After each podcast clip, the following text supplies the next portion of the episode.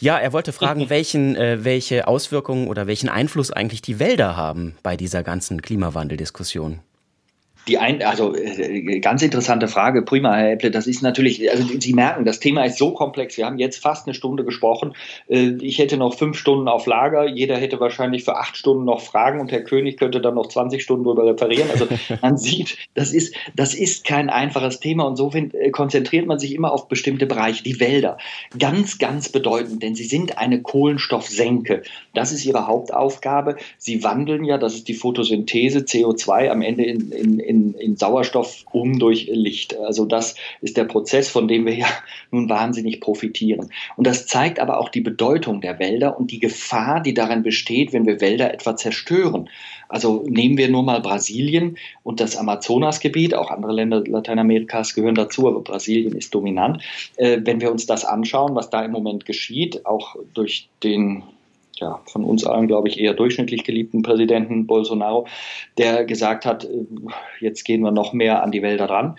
Wenn wir 20 Prozent etwa des Amazonas-Regenwaldes zerstören, dann erreichen wir, so die Berechnungen, einen, möglicherweise einen Kipppunkt dieses Systems. Will heißen, dass könnte plötzlich sich umwandeln zu einer Savanne.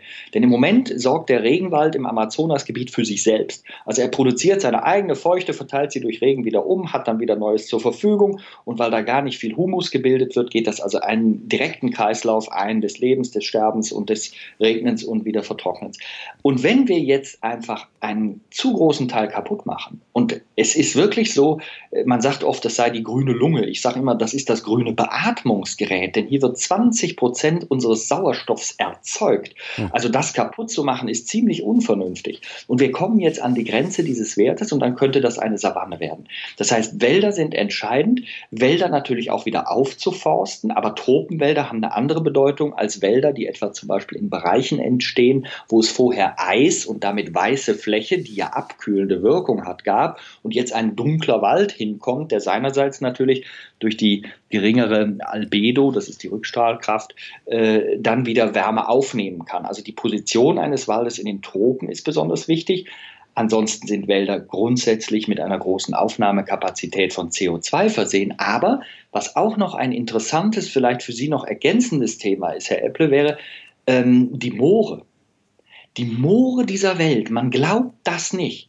Alle Waldflächen zusammen äh, sind ziemlich groß, aber die Moore, nur drei Prozent dieser Welt sind intakte Moore. Und die haben mehr CO2-Aufnahmekapazität als alle Wälder dieser Welt zusammen. Was auch bedeutet, dass es nicht besonders vernünftig ist, Moore zu zerstören, will heißen, trocken zu legen und dann Torf daraus zu gewinnen und sich am Ende zu wundern, dass man damit das Ökosystem ganz schön schädigt. Also es gibt ganz viele Schrauben und Stellschrauben, äh, die natürlich miteinander zusammenhängen, neben den Emissionen. Das ist völlig richtig.